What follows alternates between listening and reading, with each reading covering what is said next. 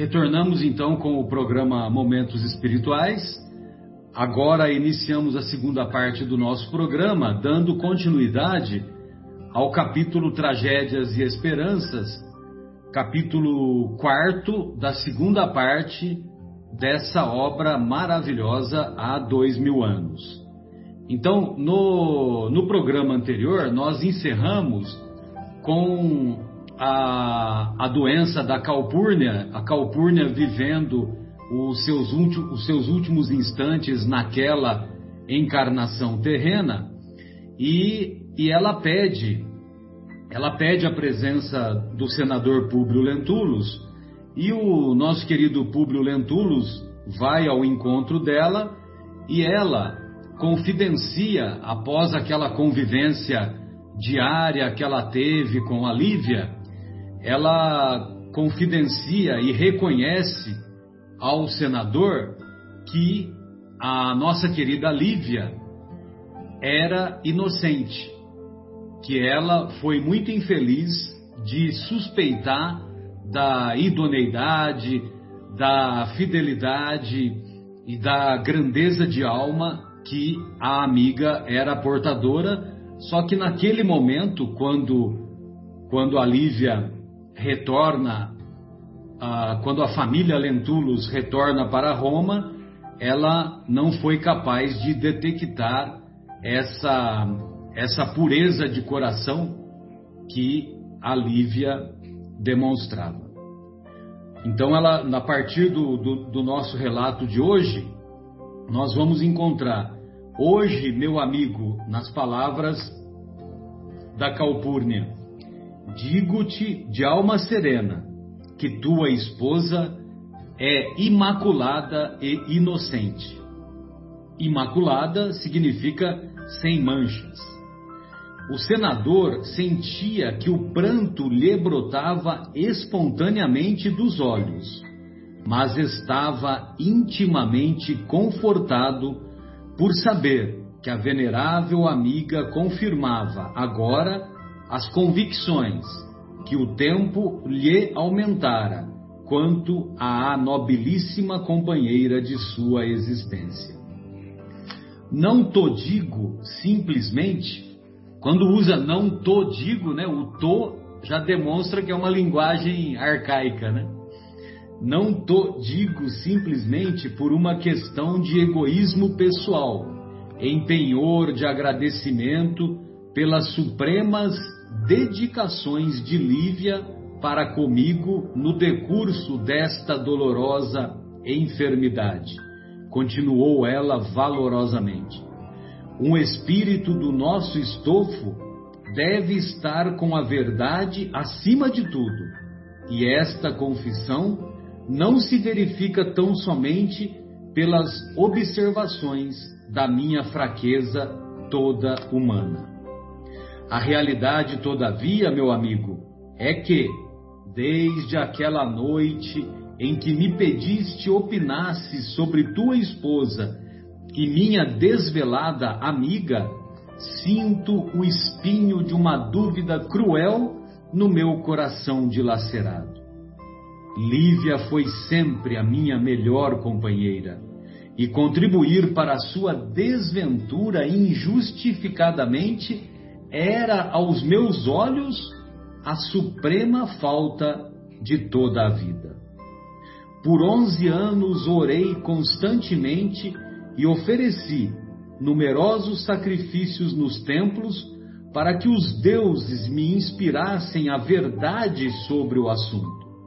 E por todo esse tempo tenho esperado pacientemente a revelação do céu. Só hoje, porém, me foi dado obtê-la, já nos pórticos do sepulcro.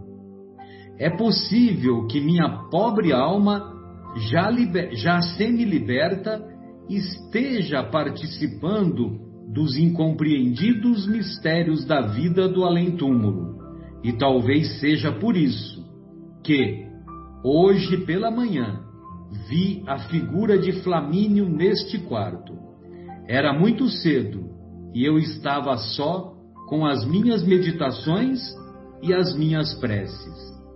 Nesse ínterim, a palavra da enferma tornara-se entrecortada de profundas emoções que a dominavam, enquanto Públio Lentulus chorava em doloroso silêncio.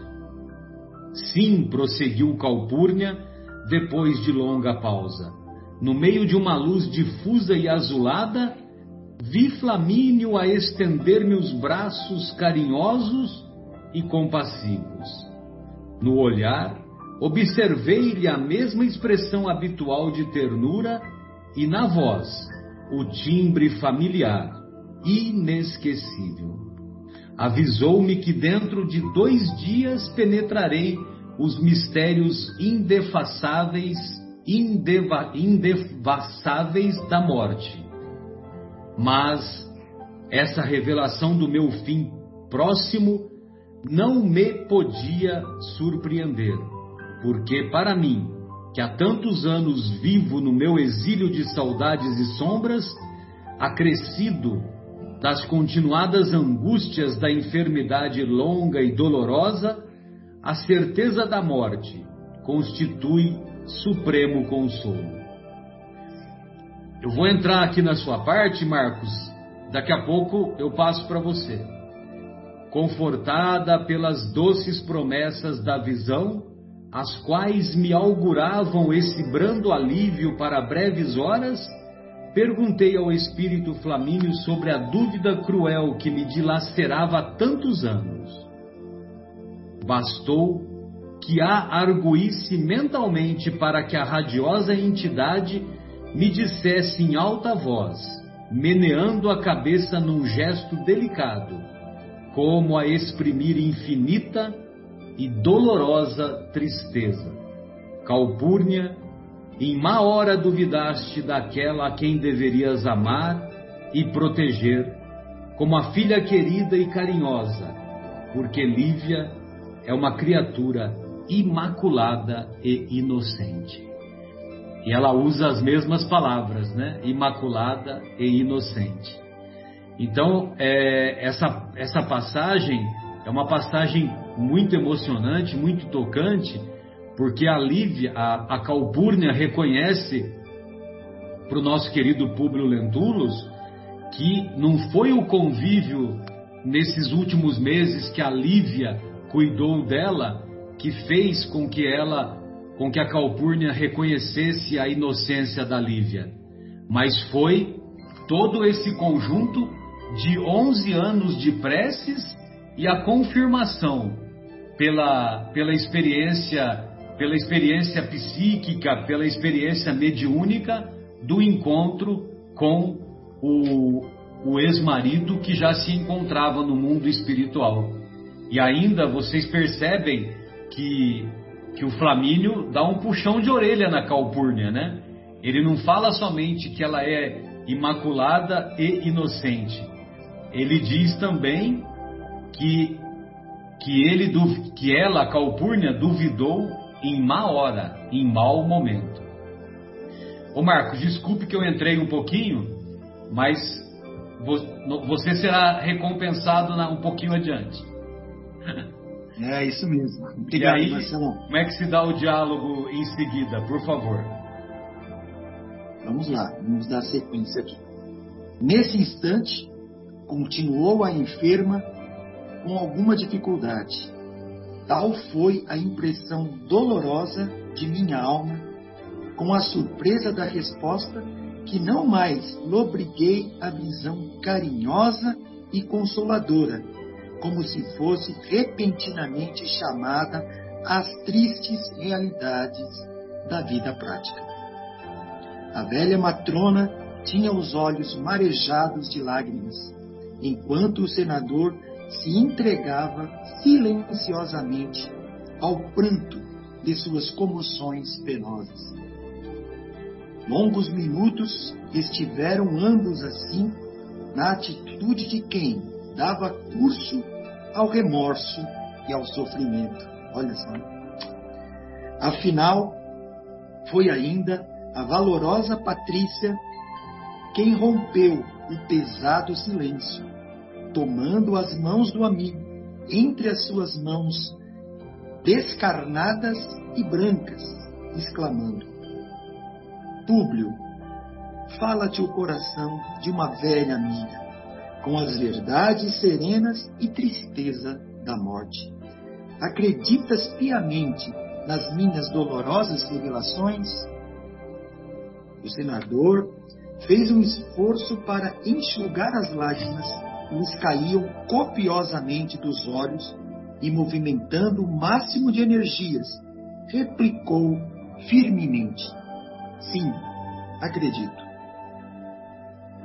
E que faremos agora para reparar nossa falta ante o coração generoso e justo de tua mulher? Pergunta ela, né? Eu vou continuar aqui também, viu, Edmar? Ele deixou transparecer um clarão de ternura nos olhos e, passando as mãos inquietas pela fronte, como se houver encontrado solução quase feliz, dirigiu-se à doente com uma irradiação de alegria e tranquilidade no semblante, dizendo, confortado: Sabes da minha grande festa do Estado, que se realizará de hoje a poucos dias, na qual os senadores, com mais de 20 anos de serviço ao Império, serão coroados de mirto e rosas, como os triunfadores? Só mais um pouquinho, veja mais.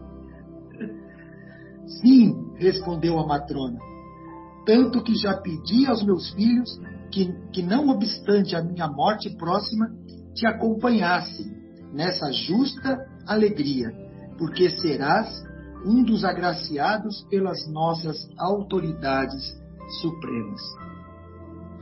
Bom, vamos ver, né? Então, os próximos acontecimentos, né, Edmar? Porque é. ele está aí, parece que feliz pelas palavras da Calpurnia, parece que ele quer tomar uma decisão, né? um tanto quanto tardia. Mas vamos lá.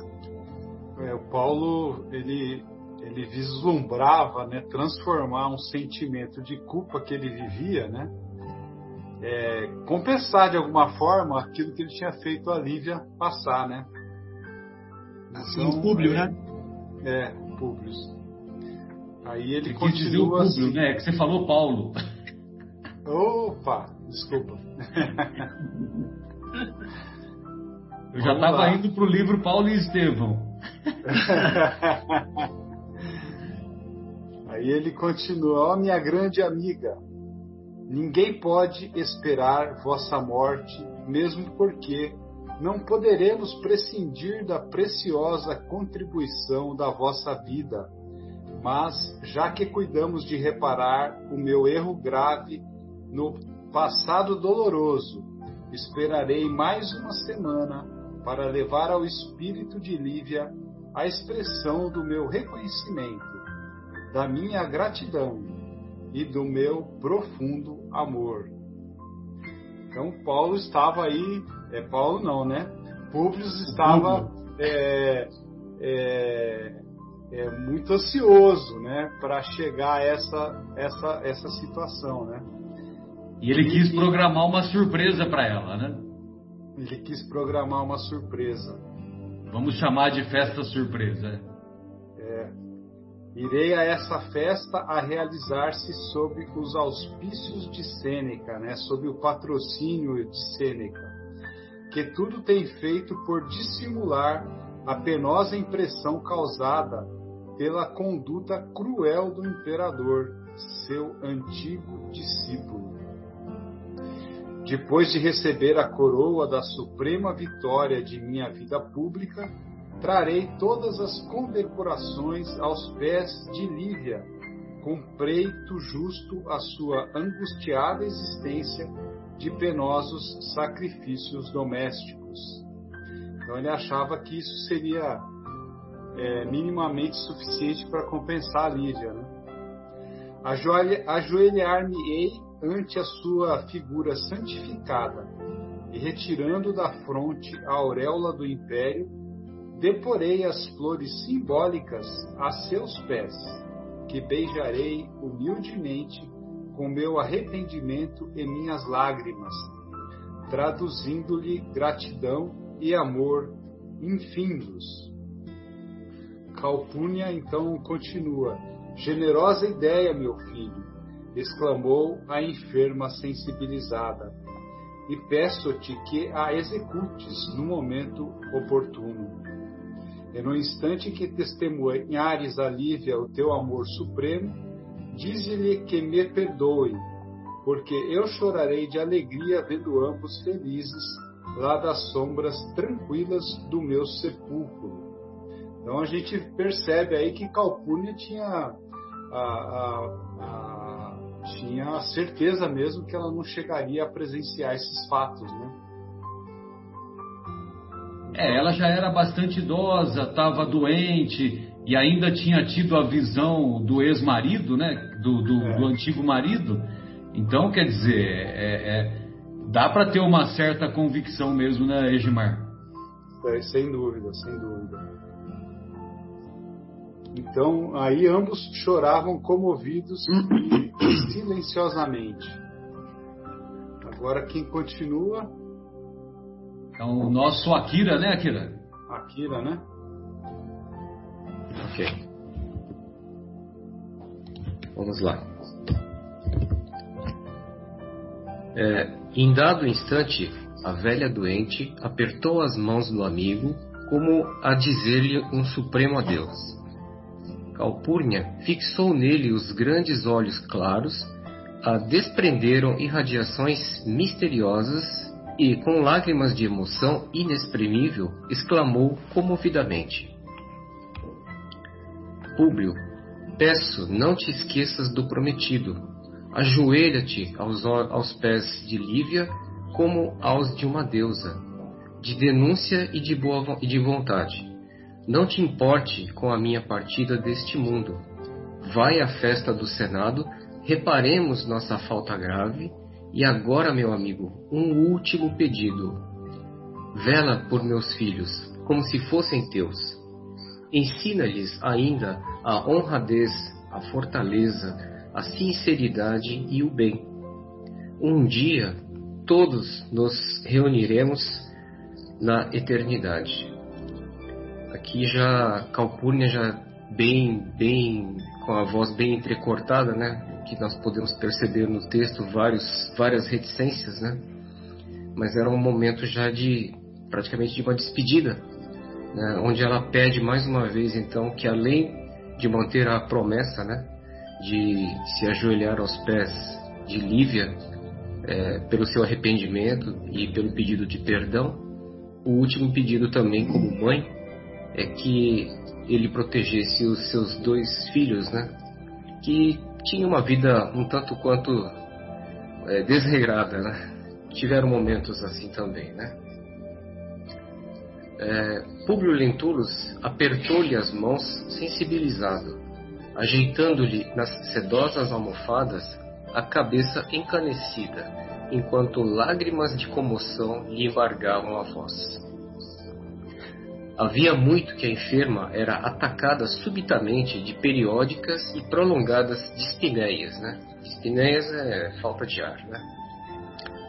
É, o senador abriu as portas do largo aposento, aonde Lívia acorreu pressurosa como enfermeira de todos os instantes, enquanto Flávia e algumas servas acudiam com ungüentos e outras panáceas, panaceias da medicina do tempo. É, panaceias é, são simpatias, medicamentos artesanais, né? tudo que naquela época, no entendimento do povo, poderia ajudar a enferma. Né? Calpurnia, porém, parecia atacada pelas últimas aflições que a, que a levariam ao túmulo. Por 24 horas consecutivas, o peito arfou sibilante como se a caixa torácica estivesse prestes a arrebentar sob o impulso de uma força indomável e misteriosa. Ao fim de um dia. Sibilante é quando, quando tem aquele chiado, né? Hum. Sabe aquelas crises de asma? Sim. Então, é semelhante a isso. Então, ela estava com falta de ar e ficava com aquela chiadeira constante, entendeu? É, Imagina, né? na época, sem recursos, sem tratamento, Imaginem vocês a, a angústia da situação. É, Foi uma morte sofrida, né? Ao fim de um dia e uma noite de azáfama e angústias, a doente parecia haver experimentado ligeira melhora. A respiração fazia-se menos penosa e os olhos revelavam grande serenidade, embora todo o corpo estivesse salteado de manchas azuladas e violáceas, prenunciando a morte. Apenas a afônia continuava. Afonia, a afonia, a ausência de voz. É, ou rouquidão, né? Apenas a afonia continuava, mas em dado instante fez um gesto com a mão chamando Lívia à cabeceira com a terna familiaridade dos antigos tempos. A esposa do senador atendeu ao apelo silencioso, ajoelhando-se com os olhos cheios de lágrimas e compreendendo pela intuição espiritual que era chegado o instante doloroso da despedida. Via-se que Calpurnia desejava falar inutilmente. Foi então que cingiu Lívia amorosamente contra o peito, osculando-lhes os cabelos e a, e a fronte num esforço supremo, e colando os lábios ao seu ouvido, balbuciou com infinita ternura: Lívia, perdoa-me. Somente a interpelada escutara o brando cicio de, da agonizante. Foram essas as derradeiras palavras de Calpurnia. Dir-se-ia que sua alma valorosa necessitava tão somente daquele último apelo para conseguir desvencilhar-se da terra, elevando-se ao paraíso.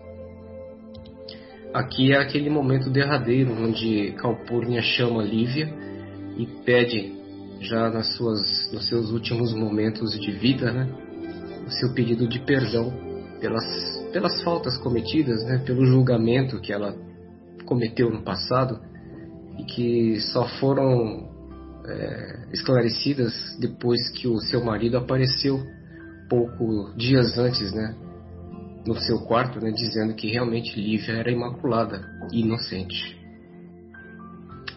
Bem, é um. Ah, emocionante essa parte aí, né? Meu Nossa, Deus do céu. Tocante, muito tocante, viu? Poxa vida, viu? São coisas da vida, né? Mas eu, eu fico imaginando por que que Públio já não, no momento que a Calpurnia fez a revelação, ele já não se já não se desculpou com Lívia naquele momento. Ele ainda aguardou uma semana, né? Ele quis fazer uma graça, né? Ele quis É. fazer um planejamento. Pois é. o A intenção- planejamento dos céus, nós veremos que é outro, né? O planejamento do Altíssimo será outro, né? Pois é. Eu diria que ele perdeu uma oportunidade, mas enfim, eu acho que era para ser assim, né? Mas você sabe que o pessoal que trabalha com, a, com, com medicina paliativa é muito comum acontecer o seguinte, né? É muito comum você prolongar ao máximo, mesmo você sabendo, mesmo você sabendo que o paciente está internado, que vai abandonar o corpo mais dia menos dia. Então, é muito comum, seja o paciente estar na UTI ou mesmo em internação, né? Internação na enfermaria, é, o que que acontece? Uma visita que era esperada chega e vai lá visitar aquele doente. Uhum. E essa visita muitas vezes tem diferenças com aquela com aquele paciente. Ah, E a partir do momento em que se estabelece o acerto, vamos dizer assim, aquilo que ainda prendia aquele paciente é resolvido e, e facilita, né? Os benfeitores espirituais têm facilitada a sua missão de desligamento do corpo daquele paciente. Então a gente observa isso com frequência, né? No, no, no decorrer do, do nosso trabalho, né? Nos hospitais, é, quando eu frequentava as UTIs com mais frequência, né? E lógico, né? Mesmo até hoje nós temos convívio com os amigos, né? Que trabalham na UTI e eles confirmam que ainda, lógico, que continua acontecendo, né? Então, às vezes, às vezes uma vida é, vamos dizer assim, é prolongada mesmo sem prognóstico, porque dá tempo de chegar um familiar que mora no Nordeste, que mora no exterior e que vai, vamos dizer assim, é, vai acertar, entre aspas, essa diferença. Né? É, aquele pedido de perdão né, de última hora, né? Exato, exato. E que tem efeito, né? Com certeza. Por isso que o, que o Emmanuel escreveu, né?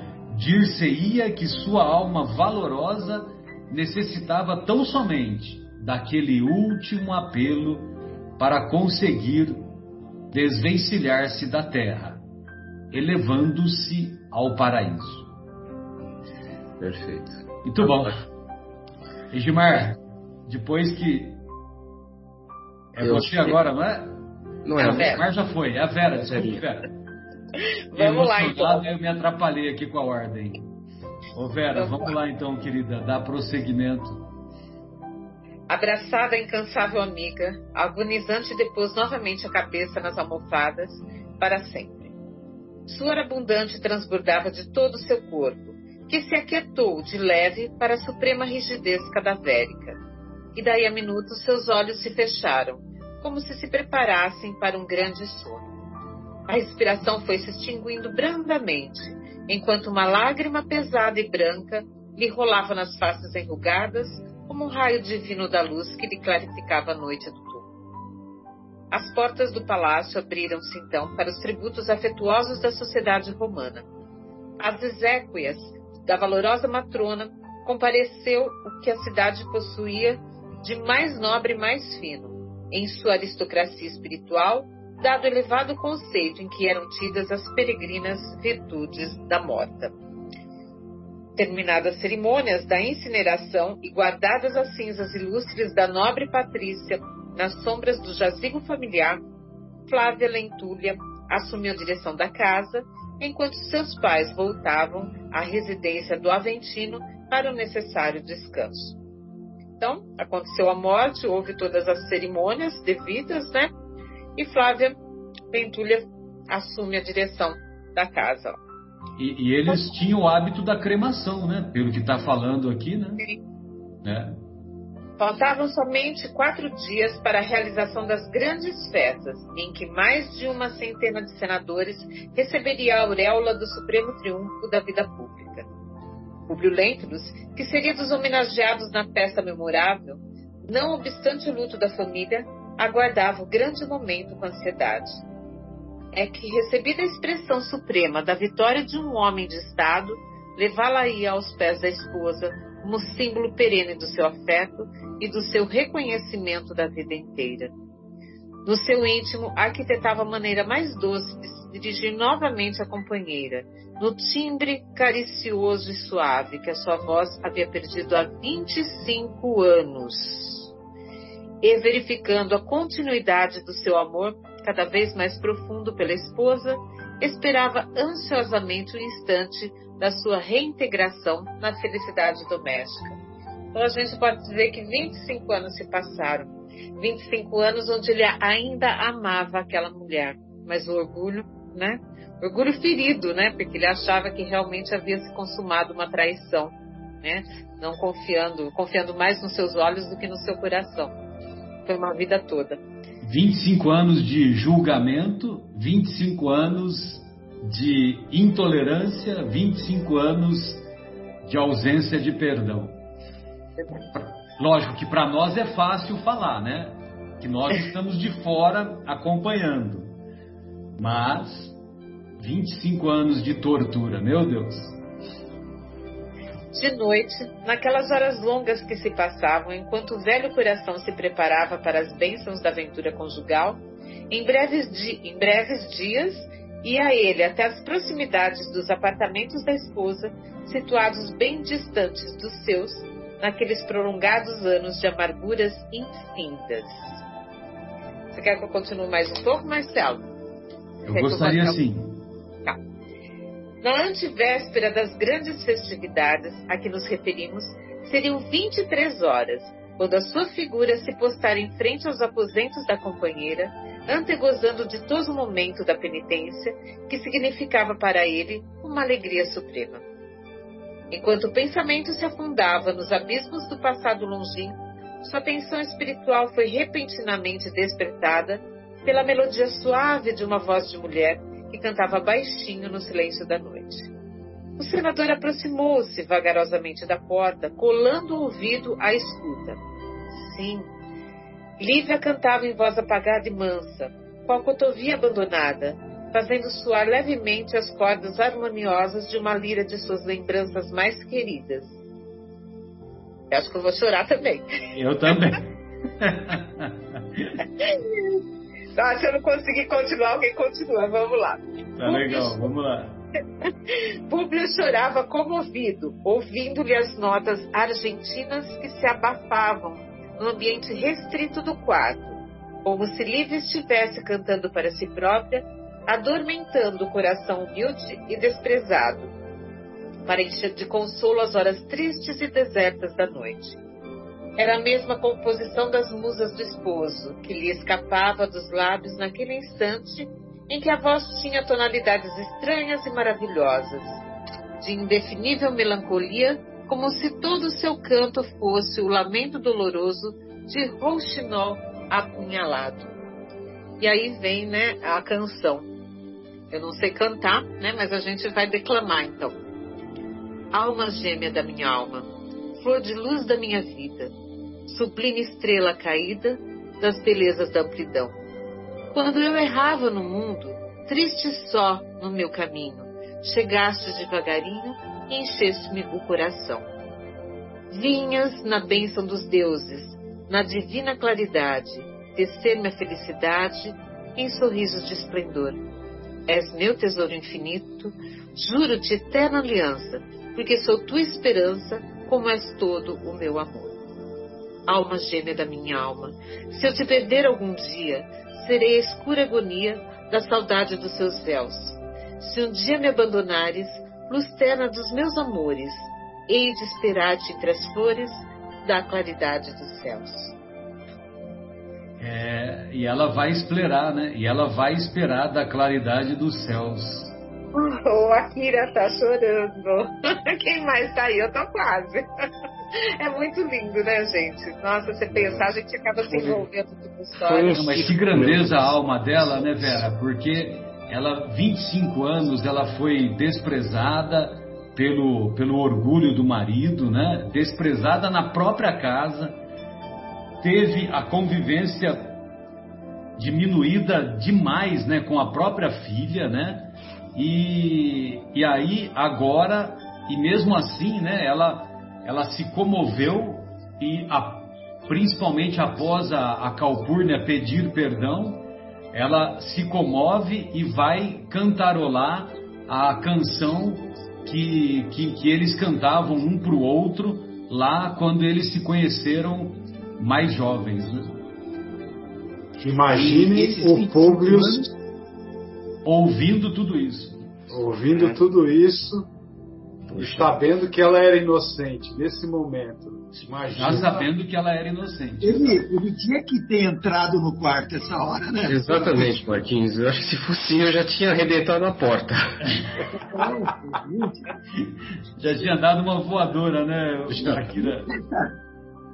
Ele tinha que ter entrado, não tinha que ter deixado para depois. Mas, né? A vida tem essas coisas, né? Infelizmente. E ela, 25 anos de, de abandono dela, né, do, do marido para com ela, e ela resignada. Ela nunca falou nada ao contrário, nunca se é, se opôs àquilo, né? Se opôs, claro, né? Dentro dela, sim, mas ela nunca foi contra o marido e nunca. Né? Ela não se impôs. Né? É. Ela não se impôs. Nunca. É. É. Aceitou com humildade. Uma coisa injusta, né? Hoje nós somos injustiçados, a gente brada, né?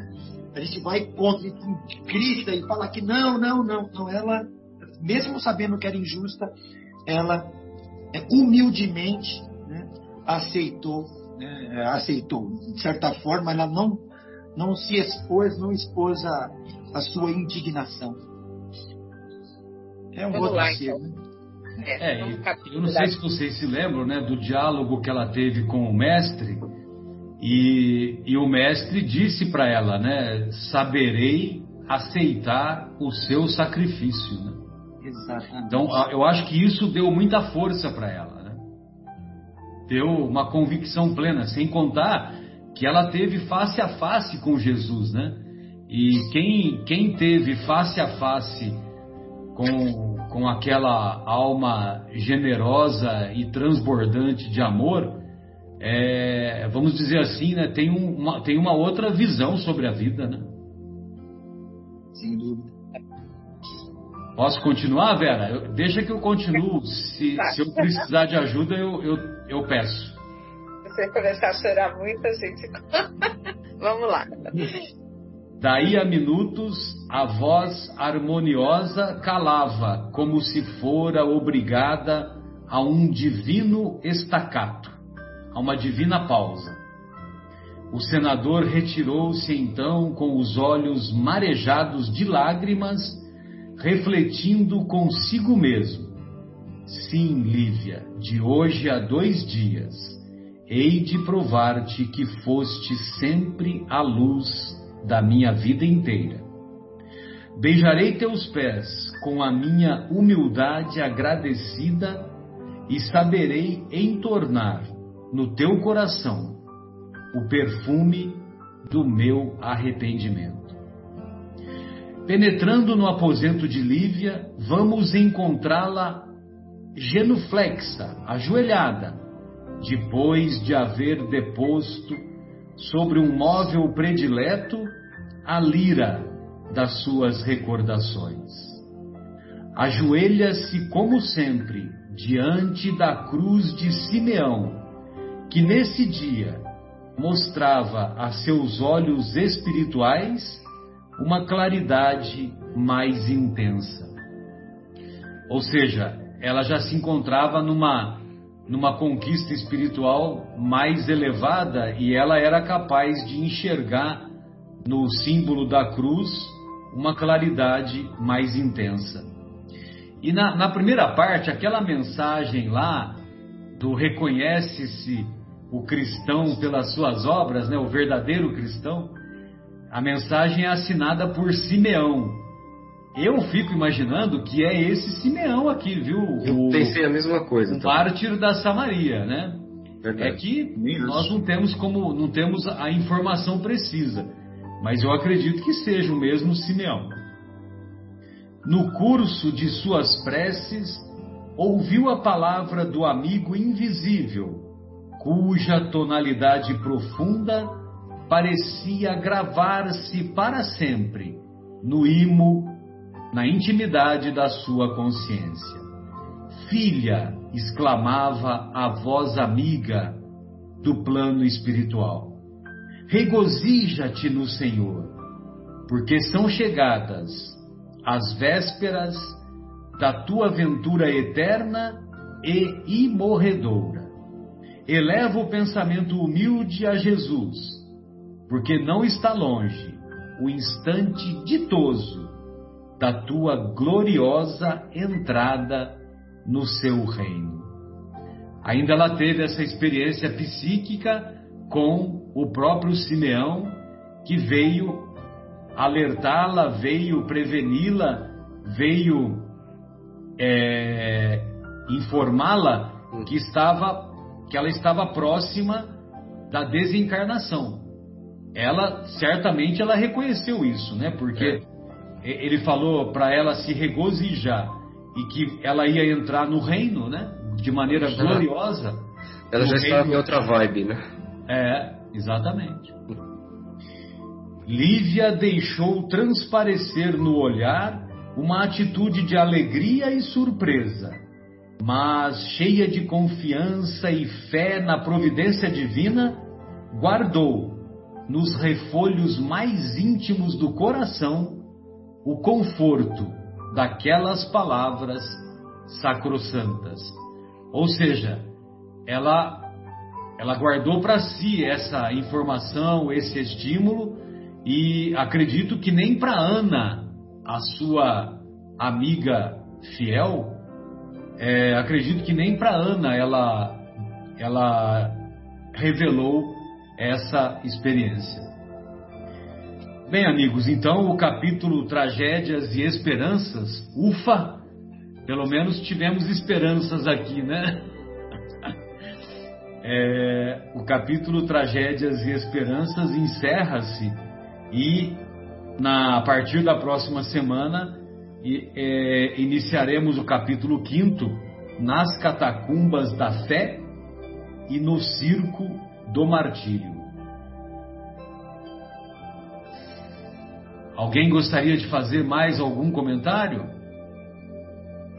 É muito emocionante, né? A gente, a gente imaginar a cena do senador é, espreitando a, a Lívia e, e surpreendendo a Lívia cantando a canção que ela sempre guardou no próprio coração, né?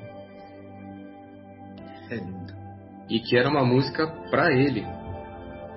Exatamente. Né? Isso que toca mais ainda. Exatamente. Quando eles se conheceram, eles é. cantavam um para o outro. Exato. Muito bonito. Egimar gostaria de fazer mais algum comentário? Marcos, Vera? É muito emocionante. Realmente é, não tem palavras, né? Sem palavras. É, e você viu que, que, que as cerimônias elas devem ter durado uns cinco dias desde a morte da Calpurnia, porque porque você viu que houve a incineração, né? Houve a, a, a, o recolhimento das cinzas e, e, agora vão ficar faltando dois dias, né? Segundo a, a revelação aí do, do, do nosso querido do nosso querido Simeão, ele chega a falar dois dias? Não, ah, não, ele não fala, né? Não, ele não fala. Eu, eu fala dois dias. Dois dias é o público. Ah, sim, o Públio é que fala que, que faltavam dois dias para ele executar o planejamento, a festa surpresa, né? Cumpriu a festa surpresa que ele programou para ela. E vamos ver se essa festa surpresa está em consonância com os planos do Altíssimo. Né? Perfeito. Muito bom, amigos. Então encerramos o, o nosso encontro de hoje e retornaremos na próxima semana, dando continuidade a essa obra maravilhosa e que deve servir, né, de exemplo para todos nós, para que sejamos capazes de, de obter o aprendizado necessário, de colocar de lado, né, o orgulho, a insensatez, o egoísmo, a, a falta de boa vontade, né? e buscarmos buscarmos colocar em prática as virtudes morais, a transformação moral que vai fazer com que nós nos aproximemos do reino do mestre, né? Ou pelo menos da porta estreita. Um beijo carinhoso a todos e da minha parte, tchau.